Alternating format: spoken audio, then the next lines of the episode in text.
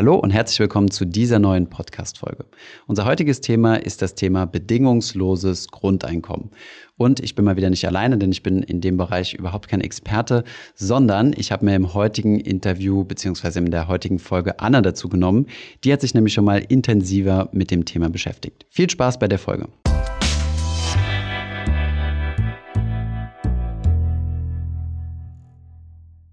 So, heutiges Thema bedingungsloses Grundeinkommen. Das ist derzeit wieder ein Thema, weil es derzeit eine Studie gibt.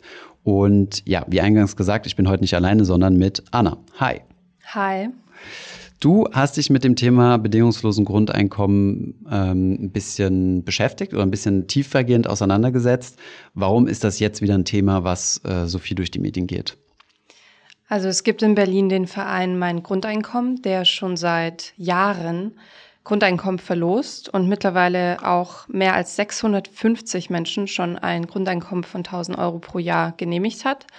Und jetzt haben sie den großen Coup geschafft und machen mit dem Deutschen Institut für Wirtschaftsforschung zusammen ein offizielles Experiment über drei Jahre. Und das geht nächstes Jahr im Frühling los. Hm, interessant. Das heißt, ähm, warum haben die das bisher immer gemacht? Also so rein Interesse halber, Geld zu verschenken hat ja keiner einfach, um Erfahrung zu sammeln, oder?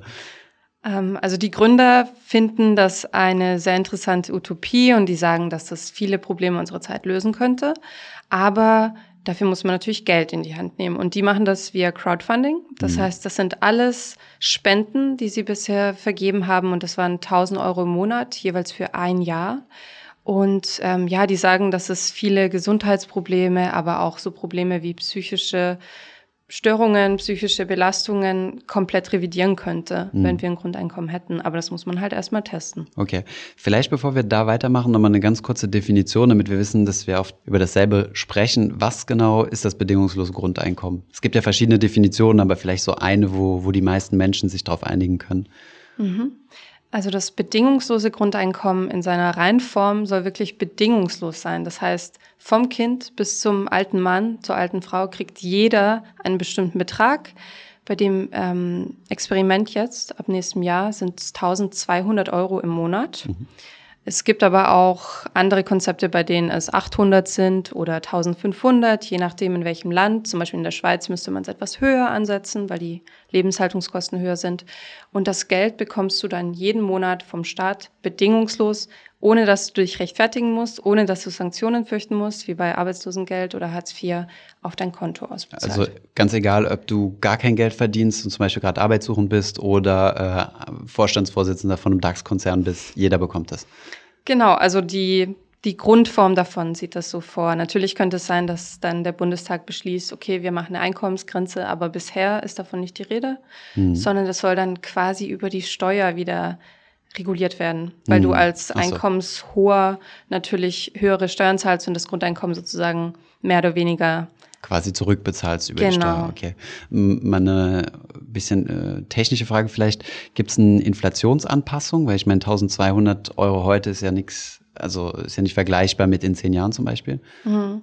Das ist einer der großen Knackpunkte. Und ähm, alle, die das bisher getestet und gedacht haben, die sagen eben auch, wir können noch nicht absehen, was es mit dem Markt anstellt mhm. und ob dann gewisse Löhne zum Beispiel angepasst werden müssen, weil manche Menschen nicht mehr für 10 Euro die Stunde arbeiten wollen, weil sie es ja nicht nötig haben. Und ob eben die Preise sich dann einfach so stark erhöhen, dass es wieder nivelliert mhm. wird. Aber ähm, Genau, das ist einer der Kritikpunkte. Das ist ja wieder, genau, da sind wir schon bei den Kritikpunkten. Vielleicht kommen wir noch mal ganz kurz auf die Studie zurück. Ähm, du hast mir eben die Zahl mal kurz zugeworfen. Man kann sich da bewerben. Also jeder deutsche Bürger ist, beschränkt sich das auf Deutschland? Genau, also Wohnort äh, muss Deutschland sein, der mhm. erste Wohnsitz. Und es werden eben 120 Probanden ausgewählt mhm. beziehungsweise ausgelost. Und ähm, das geht über drei Jahre. Und sollte dieses Experiment tragfähige Ergebnisse liefern und gute Erkenntnisse liefern, gibt es noch zwei weitere Stufen. Das wird dann also über weitere Jahre weitergeführt und ähm, wird vom Deutschen Institut für Wirtschaftsforschung mit ähm, gefundet. Hm, okay. Das heißt, über drei, also wenn ich glücklicher Lottogewinner bin, äh, dann kriege ich 1200 Euro über 36 Monate und potenziell nochmal 24 dazu. Okay, verstehe. Ähm, Wir sind aber in Deutschland jetzt nicht die Ersten. Ne? Es gab ja schon Studien auch ein bisschen weiter ähm, in anderen Ländern, richtig? Genau, also es gibt verschiedene Experimente und Projekte, die schon durchgeführt worden sind, beziehungsweise durchgeführt werden. Das größte davon ist in Kenia seit 2016 im Gang und wurde unter anderem von dem eBay-Mitgründer bezuschusst. Und ähm, das sind eben ganz unterschiedliche unterschiedliche Größen, von denen wir da sprechen. Es gab auch ein Experiment in Namibia, da waren es zum Beispiel umgerechnet, ich glaube, 10 Euro im Monat, mhm. weil das dort natürlich sehr viel Geld bedeutet. Und bisher kann man sagen, so unterschiedlich die Experimente sind, es gab immer positive Effekte dadurch. Mhm. Man muss aber auch dazu sagen, dass und das sagen auch alle Projektleiter eigentlich ganz offen. Man kann natürlich nicht sagen, dass das dann auch passieren würde, wenn wir das tatsächlich einführen, weil die Menschen, die da teilnehmen, wissen, es ist nur ein Jahr lang. Hm. Ich werde meinen Job nicht kündigen, wenn ich weiß, nächstes Jahr fällt Stimmt. dieses Geld weg. Selbe für drei Jahre, ne? Mhm. Genau, da ist es, also das ist der Versuch, das jetzt etwas langfristig ähm, abschätzen zu können, aber es ist immer noch dieser kleine Haken vorhanden. Mhm. Stimmt, ja, drei Jahre ist jetzt keine so lange Periode. Also sagen wir es mal so, wenn ich jetzt äh, finanziell irgendwie geknebelt wäre an zum Beispiel eine, eine teure Hausfinanzierung mhm. oder so und dann noch eine Familie habe und vielleicht sogar Alleinernährer oder Alleinernährerin bin, ähm, dann würde ich es mir natürlich nochmal überlegen, selbst wenn ich meinen Job nicht mag, den, äh, den zu kündigen, selbst wenn ich jetzt drei Jahre lang dieses, dieses Grundeinkommen bekomme. Ja. Und vielleicht mal nochmal eine kleine Detailfrage. Ähm, die Probanden in der Familie, würde das dann nur einer bekommen? Also angenommen, einer gewinnt es oder ist es dann, wenn du zum Beispiel eine vierköpfige Familie bekommst, kriegst du es viermal? Das wäre auch ein interessanter Ausgestaltungs- also meines Wissens äh, sind das ähm, separate Familien, genau. Und Einzelpersonen. jeweils eine Person. Und bei den Verlosungen, die schon seit Jahren laufen, da waren es auch Kinder teilweise. Und dann haben eben die Beziehungsberechtig Erziehungsberechtigten das Geld zur Verwaltung bekommen. Mhm. Okay, interessant. Und hast du ein paar Daten so zu Namibia oder weil ich ich habe mich mal da ganz kurz äh, zufälligerweise ne, bin ich da drüber gestolpert und habe gesehen, äh, dass es dann äh, dass es gut funktioniert hat, dass es dann aber zu negativen Effekten dahingehend kam, dass die eine extrem hohe Einwanderung von den Nachbarländern mhm. hatten und das Ganze dann so ein bisschen aus den Fugen geraten ist und deswegen eingestellt wurde. Also ich habe die Projektleiterin des äh, Namibia-Projekts getroffen, mal für ein Projekt und ähm, sie hat berichtet, dass ja, das mit der Einwanderung, klar, das ist äh, abgesehen davon allgemein auch wieder eine Frage, die man lösen müsste, vor allem bei uns in der mhm. EU, wo wir keine Grenzen haben. Zum Glück und hoffentlich bald auch mhm. nicht wieder. Aber ähm, in Namibia zum Beispiel waren die Effekte, die ich gelesen und gesehen habe, dass die Menschen Small Businesses eröffnet haben. Also sie haben zum Beispiel sich okay. einen Brotbackautomaten geholt und dann hat eine Frau im Dorf eben Brot verkauft für kleines Geld oder, also vor allem für Frauen war das sehr großer Benefit, weil sie eben vorher oft in der Hausfrauenrolle äh, waren. Und äh, was ich ganz interessant fand in Namibia, die Menschen im Dorf haben sich zusammengesetzt und wollten das ausgestalten und Regeln gestalten und die haben beschlossen, am Tag der Auszahlung schließen wir alle Bars. Weil sonst oh, ist die Gefahr zu groß, dass ähm, manche das eben für Alkohol raushauen.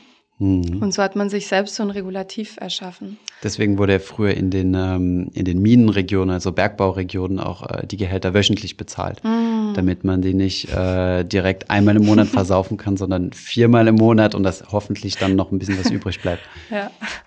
Okay, interessant. Gab es auch nicht noch eine Studie in Norwegen oder in Schweden? In einem der skandinavischen Länder, ich weiß nicht mehr so also, genau. Es gab mehrere kleine Projekte, unter anderem in Utrecht, mhm. aber auch in Groningen und in Finnland. Wobei es in Finnland zum Beispiel nur Erwerbslose waren, die mhm. Geld bekommen haben.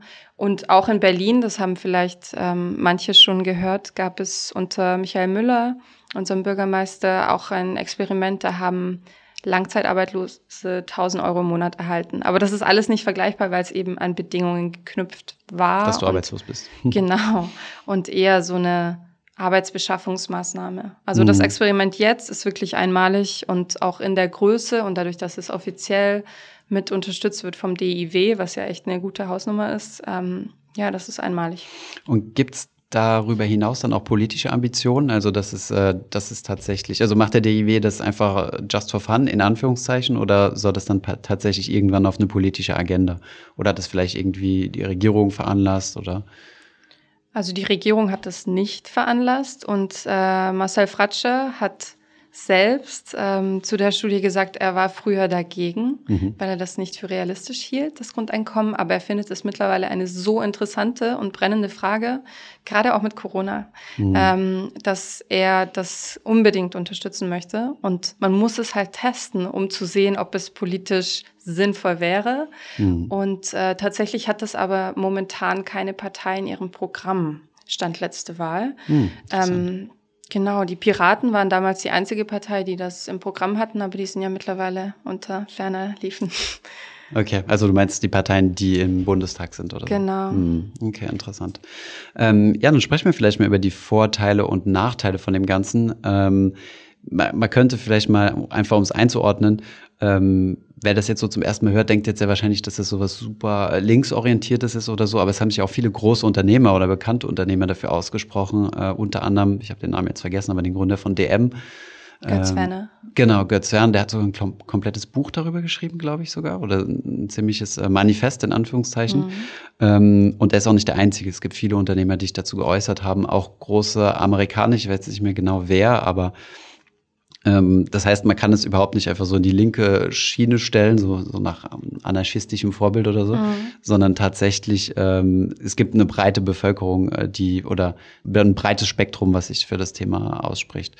Okay, das heißt, ähm, das erste, was, was sind so die Argumente, die dafür sprechen? Also du hast gesagt, mhm. alle Studien sind bisher irgendwie positiv verlaufen.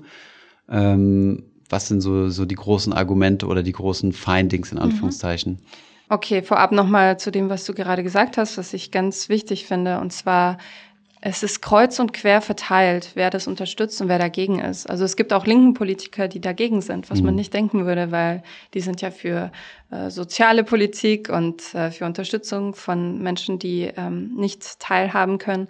Aber ähm, genauso gibt es eben im liberalen Sektor, der jetzt nicht unbedingt sozialistisch ist, würde ich behaupten. Ähm, Elon Musk unterstützt das, Peter Thiel unterstützt es. Also im Silicon Valley gibt es ganz viele, ähm, die das unterstützen, aber aus einem anderen Grund. Mhm. Und zwar, weil sie ja daran mitarbeiten, dass wir bald weniger Arbeit haben werden. Automatisierung. Das ist ein ganz großes Stichwort, aus einer anderen Ecke sozusagen gedacht. Mhm. Ähm, manche Studien, eine Oxford-Studie sagt, dass bald 50 Prozent der Jobs wegfallen könnten. Und da sind wir jetzt bei einem Vorteil, also niemand müsste, wenn es dieses Grundeinkommen gäbe und das ausreichen würde, um Essen und Miete zu bezahlen, niemand müsste für einen dummen Job aufstehen und äh, die Straßen kehren. Hm. Idealerweise würde das die Automatisierung mit vorantreiben. Oder typischerweise Taxifahrer, ja, jetzt nicht, dass es ein, hm. ein schlechter Job wäre, aber ähm, das könnte ja durch automatisierte Autos oder wie nennt man das, selbstfahrende Autos abgelöst hm. werden. Und ähm, Okay, sehr, äh, sehr nett von diesen, äh, von den Leuten, die sowas denken oder, oder die, die das supporten. Ähm, aber jetzt stellt sich natürlich die große Frage der Finanzierung, ne, sehr mm. wahrscheinlich. Ähm, mm. Ich habe ja schon Modelle gelesen, wo das dann zum Beispiel heißt, naja, das wird dann einfach durch eine Digitalsteuer mm. ähm, finanziert. Ähm, der Taxifahrer muss jetzt nicht mehr arbeiten gehen, weil es selbstfahrende Autos gibt. Aber das Unternehmen, äh, was diese selbstfahrenden Autos stellt, äh, Uber, Tesla, Apple oder wer auch mm. immer daran forscht, ähm, die müssen jetzt speziell eine spezielle Digitalsteuer dafür bezahlen. Das ist ja auch unabhängig jetzt von der Diskussion vom Grundeinkommen immer viel diskutiert. Äh, die amerikanischen Tech-Unternehmen machen hier mhm. äh, Gewinne in Europa, bezahlen aber keine Steuern für. Gibt es da auch schon ähm, Konzepte, also wie, wie man das jetzt ja genauso innovativ lösen kann? Ja, also ähm, genau, so eine Digital- oder Maschinensteuer ist im Gespräch aber auch zum Beispiel eine extra Konsumsteuer für Produkte, die so produziert worden sind. Ähm, es wird geschätzt, dass man, wenn man sagt 1000 Euro pro Person, um es zu vereinfachen in mhm. Deutschland, dass man dann eine Billion Euro pro Jahr an Kosten durch so ein Grundeinkommen hätte. Und die Steuereinnahmen in Deutschland liegen momentan bei ungefähr eineinhalb Billionen pro Jahr. Okay. Das heißt, man könnte es umwälzen, aber es würde nicht reichen, hm. weil wir haben natürlich auch andere Dinge, die wir mit der Steuer begleichen müssen. Und ähm, da ist eben wieder diese große unbekannte Variable, dass wir eben nicht wissen, wie viele Menschen ihren Job aufgeben, hm. wie viele Menschen vielleicht auch kreativ werden und ein Geschäft starten und dadurch mehr Geld äh, wieder in den Staat kommt. Ähm, das ist eben noch offen. Und eine andere Frage, und das wird sowohl als Vorteil als auch als Nachteil gelistet, ist, welche anderen Leistungen fallen weg? Mhm. Also bleibt unsere Rente dieselbe? Wenn auch Rentner das kriegen, dann bräuchten wir keine Rente mehr. Mhm. Ähm, kriegen wir weiterhin Hartz IV, BAföG, Krankengeld? Also das sind alles ähm, Dinge, die man wegrationalisieren könnte. Und manche mhm. befürchten eben auch, gerade wenn man sich die Silicon Valley Leute anschaut, dass sie sich eben der Verantwortung entsagen wollen dadurch und dass sie sagen, jo, ihr habt ja euer Grundeinkommen, warum brauchst du jetzt diese teure OP? Hm. Ja, Gut, okay, aber da sind wir im Versicherungsbereich und Versicherungen sollen uns ja gegen unerwartet hohe Kosten mhm. oder gegen den Ruin schützen. Also ich glaube, Krankenversicherung, gut, Arbeitslosenversicherung, das wird dann mhm. Sinn machen, dass sowas wegfällt, dass du kein Arbeitslosengeld bekommst. Rente, gute Frage, wobei ich dann ehrlich gesagt ein bisschen Angst hätte, ähm, müsste ich mich ja noch mehr auf den Staat verlassen, mhm. in Anführungszeichen. Ähm, dass dieses Grundeinkommen dann auch so lange hält, bis ich in Rente bin. Also es ist ja genau Stimmt, wie dieselbe ja. Wette auf die gesetzliche Rentenversicherung. Krankenversicherung macht, wird jetzt meiner Meinung nach keinen Sinn ergeben, das, wegzu, das wegzumachen. Aber okay, also es sind ja interessante Zahlen. Also eine Billion versus 1,5, die, die verdient mhm. werden. Ähm, jetzt müssen wir mal gucken, wie hoch der Anteil der Sozialausgaben äh, im Staat sind. Das ist vermutlich, ich weiß es nicht, aber ich würde mal so um die 50 Prozent schätzen. Mhm. Reicht ja dann nicht. Okay, interessant. Also schöne Utopie oder gibt es da noch eine Möglichkeit, das zu retten? Also retten, ich meine, wir haben es ja noch nicht mal probiert. Ich meine, äh, rein finanziell meine ich. Also ja, die Menschen, mit denen ich darüber gesprochen habe, haben über die Bank weg gesagt, wenn man will, dann findet man einen Weg. Und ich glaube, das ist das nicht auch, ja. rein utopistisch, sondern man findet einen Weg und man muss umschichten. Und Corona hat, finde ich, auch gezeigt, dass, wenn es nötig ist, wir Kräfte aktivieren können und der Staat auch, der sonst sehr bürokratisch daherkam, mhm. sehr schnell reagieren kann. Und ich glaube, wenn es da gute Erkenntnisse gäbe und man diesen Studien vertrauen würde. Und ich glaube nicht, dass man das gleich einführen würde, Bandbreite für alle und mhm. 1200, sondern es wäre wahrscheinlich was Kleines, irgendwie ich weiß nicht, 500 Euro oder so, um es zu testen, schrittweise, sowas. Und dann Aber muss man natürlich. Ändert das dann wirklich was? Also, ähm, ich meine, im Vorgespräch hattest du mir ja schon gesagt, was ich super interessant finde, ähm, um nochmal auf diese Studie zurückzukommen. Du hast gesagt, äh, 1,6 Millionen Menschen haben sich schon beworben oder so. Mhm.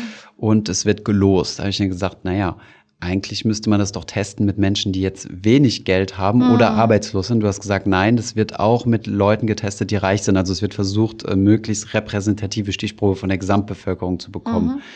Und ähm, das heißt, es gibt also auch, wie du gesagt hast, einen Einfluss, einen, also einen positiven Einfluss für Menschen, die viel Geld verdienen. Genau, also es sind ungefähr 1,3 Millionen, die sich bis jetzt beworben haben. Mhm. Bis November kann man sich noch bewerben. Ähm, die Chance ist natürlich nicht so hoch bei 120, die es dann kriegen. Mhm. Es sollen aber, wie du sagst, genau, aus allen Schichten, aus allen sozioökonomischen ähm, Statusen äh, Menschen ausgewählt werden und das soll eben bedingungslos sein. Genau das. Und eine Studie hat schon Anzeichen dafür gesehen, dass auch bei Menschen, die überhaupt keine Geldsorgen hatten, das einen positiven Einfluss hat, einfach weil sie den Druck nicht mehr hatten. Mhm. Ähm, was ist was anderes, wenn ich eben arbeiten gehe und weiß, okay, ich habe meinen unbefristeten Vertrag, aber ich muss arbeiten gehen. Mhm. Und da ist das ein Vertrauensvorschuss, den du einfach bekommst, einfach weil du bist. Mhm. Den kriegt jeder. Und das ist irgendwie auch so demokratisch. Also mhm. wir sind alle gleich in dieser Sache, wenn sie mhm. mal kommt. Hm. Ja, finde ich interessant. Das geht ja auch so ein bisschen Richtung äh, das, dem Konzept von der finanziellen Freiheit, ne? Dass du halt so mhm. dieses äh, Winnen oder häufig hört man das ja immer Fuck you Money, also so nach dem Motto, ey, ich kann jetzt machen, was ich will. Mhm. Ich habe alle Optionen in der Hand. Mhm. Ähm, und ich meine, eine Option hat ja immer einen Wert. Ne? Also im Finanzbereich ja. ist es ja normal, da weiß man, dass man Optionen pricen kann, aber im echten Leben haben wir meistens ähm, kein so Gefühl dafür, dass Optionen mhm. zu haben wertvoll ist. Aber sagen wir es so, wir haben es ja auch zum Beispiel in unserer Schuldenfolge schon mal gesagt, wenn du halt bis wirklich äh, Hals über Kopf verschuldet bist, dann hast du relativ wenig Optionen. Du kannst nicht deinen Job kündigen und äh, ein guter oder dein bester Kumpel kommt zu dir und sagt, hey, ich habe voll die gute Startup-Idee, die du auch voll gut findest, kannst du aber nicht, weil, mm. weil du nicht das Risiko eingehen kannst. Und mit so einem Grundeinkommen hättest du dann quasi so eine Art mini-finanzielle Freiheit. Total. Also das ist eines der größten Argumente dafür. Ähm, und ich habe zwei der Gewinnerinnen getroffen von diesen verlosten Grundeinkommen ja. und die sagten mir eben auch beide, also man konnte es wirklich ihnen ansehen, dass sie happy waren. Ich kannte sie nicht vorher, aber die sagten beide und die Befragungen aller Gewinner haben das eigentlich durch die Bank weg bestätigt, dass sie öfter mal darüber nachgedacht haben, was will ich eigentlich? Mache ich eigentlich das, was ich gerade machen will? Mache ich das, wofür ich Talente habe, wonach mir ist? Und eine der Gewinnerinnen hat zum Beispiel dann noch eine zusätzliche Ausbildung gemacht, ist beruflich nur ein bisschen kürzer getreten, hat dann irgendwie 80 Prozent gearbeitet statt 100. Und es gibt ähm, tolle Geschichten, wo Menschen ähm, auch eben ehrenamtlich zum Beispiel sich engagieren, weil sie es sich leisten können oder ähm, vielleicht auch gründen, mhm. weil sie sich sonst nicht getraut hätten. Das, was du sagst, genau. Also es könnte Kreativität entfalten, von der wir jetzt äh, irgendwie noch nichts ahnen. Mhm. Also ich mache jetzt mal so ein bisschen Devil's Advocate. ähm, grundsätzlich bin ich auch eigentlich ziemlich pro äh, diesem mhm. Thema eingestellt. Aber ähm, wie langfristig ist das denn? Also wenn du jetzt sagst, äh, ich habe da zwei Leute getroffen, die waren richtig happy, ähm, wie langfristig ist? Also mm das ist, ist ja auch so ein wichtiger, mhm. ein wichtiger Punkt. Also, dass man weiß, das ist jetzt kein Strohfeuer. Ich meine, wenn ich einen fetten Bonus bekomme oder so, freue ich mich auch ohne ja. Ende. Ähm, zwei Monate später ist aber okay, weißt du, ja. wenn das Geld irgendwie ja. teilweise verkonsumiert, teilweise angelegt ist und so, dann bin ich wieder auf meinem gleichen Glückslevel. Mhm. Und ähm, gibt es im Gegenteil vielleicht nicht sogar noch das Risiko, dass Leute in so eine Existenzkrise fallen, weil ähm, ich meine, auf der anderen Seite in so einem, in so einem Trott, in so einem Hamsterrad zu sein, kann dich ja auch davor schützen, dir hm. äh, existenziellere Fragen zu stellen, die dich dann eventuell sogar in eine Krise stürzen können. Ne? Das klingt jetzt nach so einer sedierten Gesellschaft. Also ähm, die Befragung der bisherigen Gewinner und Gewinnerinnen, das waren ja 650 von meinem Grundeinkommen, hat ergeben, dass sieben Prozent tatsächlich diesen Effekt verspürt haben, den du nennst, dass mhm. sie eben einen Druck spüren und ähm, was zu machen, was zu ändern, aber das nicht machen können oder mhm. wollen. Mhm. Aber eine überwältigende Mehrheit hat wirklich gesagt, dass sie sich erleichtert fühlt, kreativer fühlt, besser schläft, mhm. solche Dinge, mehr Zeit mit der Familie verbringt. Ähm, aber die Studie, die jetzt äh, startet mit dem DIW, die sagt ganz klar, ähm, listet das ganz klar auf der Homepage. Wir können nicht absehen, was der Langzeiteffekt ist. Mhm. Menschen sind Gewöhnungstiere. Vielleicht ist es so, dass wir nach zwei Jahren, dass die Honeymoon-Phase vorbei ist und dass wir ähm, wieder zurück sind, nur auf einem anderen Niveau. Mhm. Das äh, können die nicht sagen. Es ist aber ein Versuch wert, das mhm. rauszufinden. Ja, denke ich auch, das lohnt sich.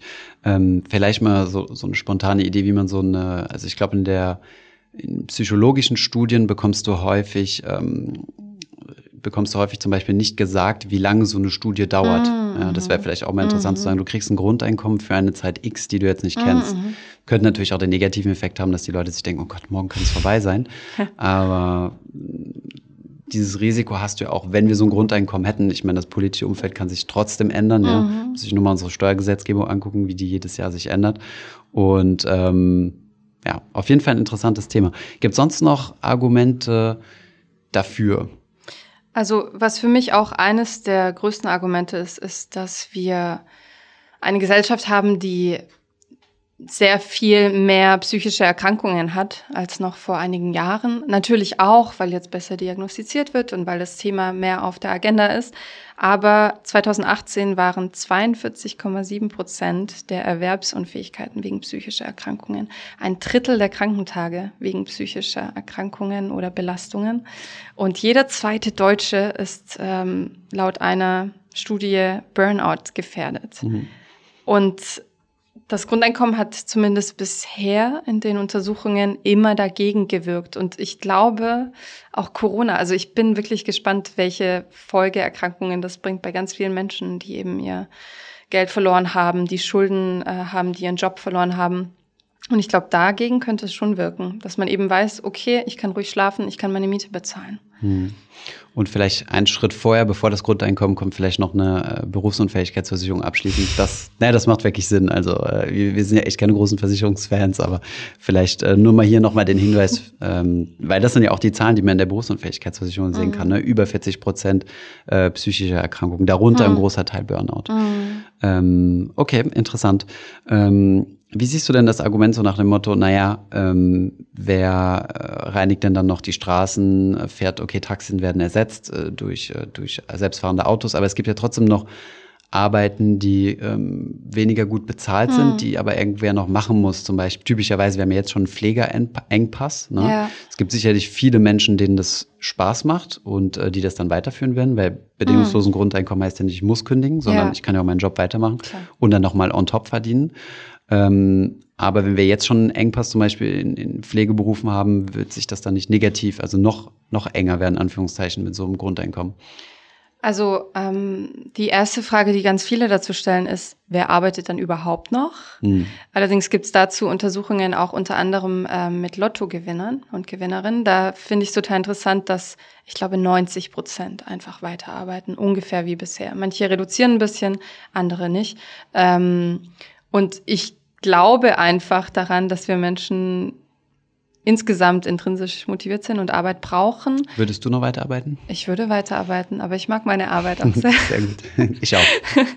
und ähm, ich könnte mir vorstellen, und auch das sind nur Mutmaßungen, das sagt auch äh, der Verein Mein Grundeinkommen ganz offen, dass ähm, solche Arbeiten, die naja, schlecht bezahlt sind und vielleicht nicht der Traumjob vieler Menschen sind, einfach besser bezahlt werden müssen.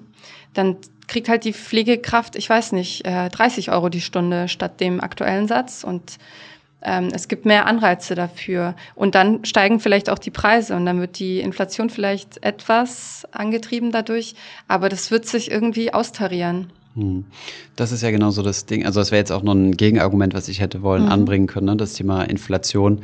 Ähm, man sieht es ja zum Beispiel in Ländern, wo sehr gut verdient wird, zum mhm. Beispiel Luxemburg, Schweiz, äh, Monaco oder, oder sonstige äh, äh, kleinere Staaten, wo mhm. ein hohes Einkommen ist, dass dort die Preise auch hochgehen. Ne? Also, dass so mhm. insgesamt dort dein Einkaufswagen viel, viel teurer ist, deine Miete mhm. teurer ist und so weiter.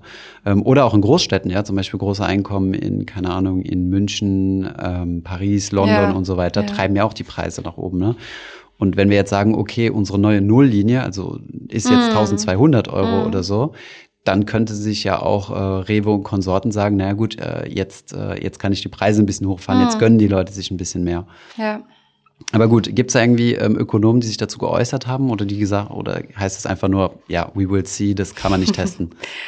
Also ich habe tatsächlich viel We Will See gelesen, mhm. aber auch Ökonomen, äh, die sagen, das muss dann eben umgeschichtet werden oder ähm, da bin ich jetzt wieder an meiner Grenze, was das Wirtschaftswissen angeht, aber das Export und Import, mhm. das gewisserweise bremsen, weil mhm. auch die Einwanderung ähm, irgendwie reguliert werden müsste damit. Ähm, aber es gibt ganz klar auch Experten, die sagen, das ist nicht bezahlbar, das können wir nicht machen, wir hm. verschulden mhm. uns ungemein.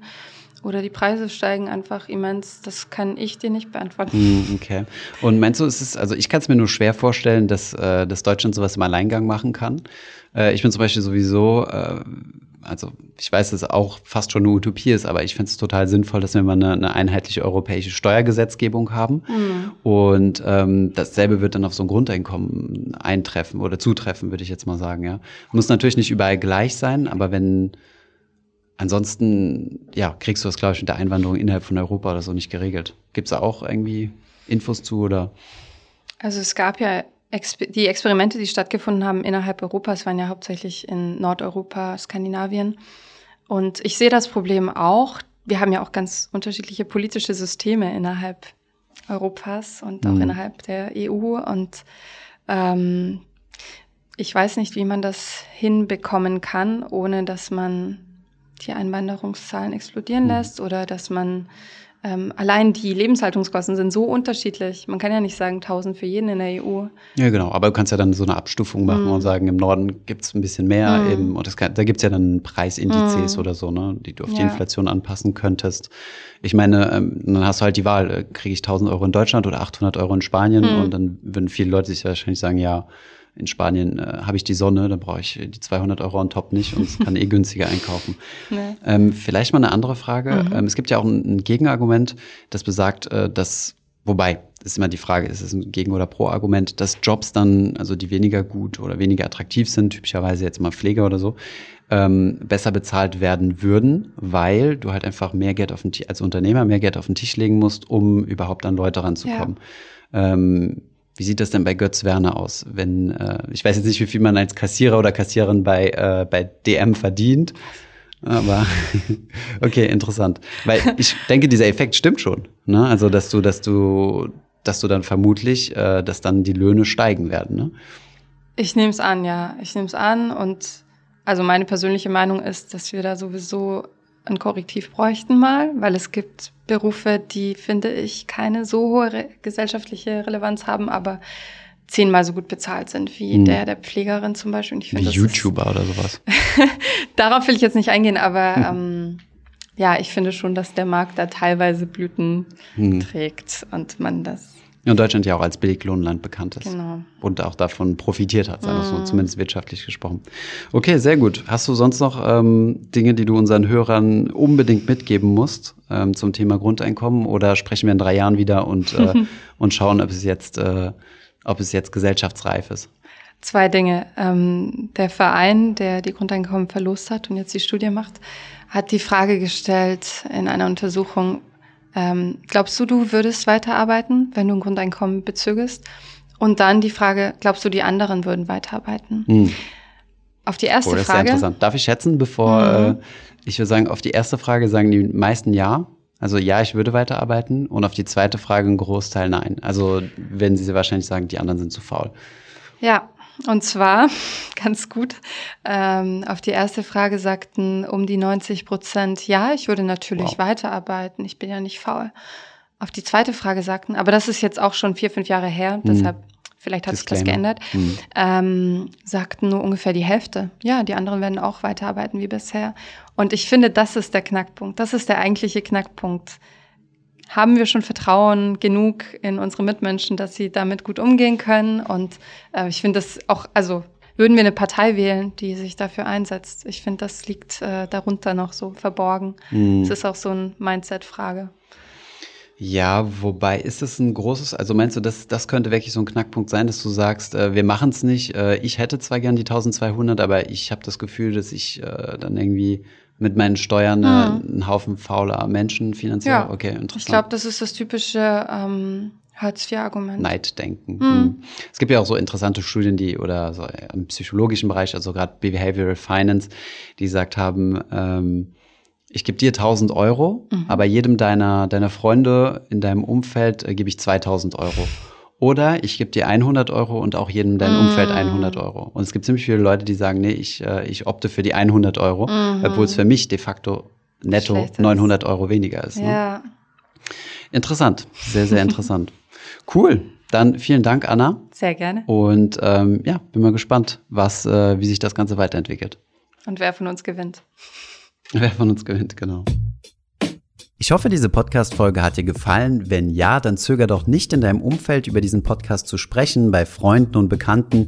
Ich denke, es gibt auch in deinem Umfeld viele Menschen, die sich für das Thema finanzielle Bildung interessieren oder interessieren sollten. Wenn du auf iTunes bist, würden wir uns auch freuen, wenn du uns eine positive Bewertung dalässt. Das hilft uns, den Podcast noch einfacher auffindbar zu machen. Alle wichtigen Links und Verweise findest du wie immer in den Show Notes zu diesem Podcast. Vielen Dank fürs Zuhören und bis zum nächsten Mal.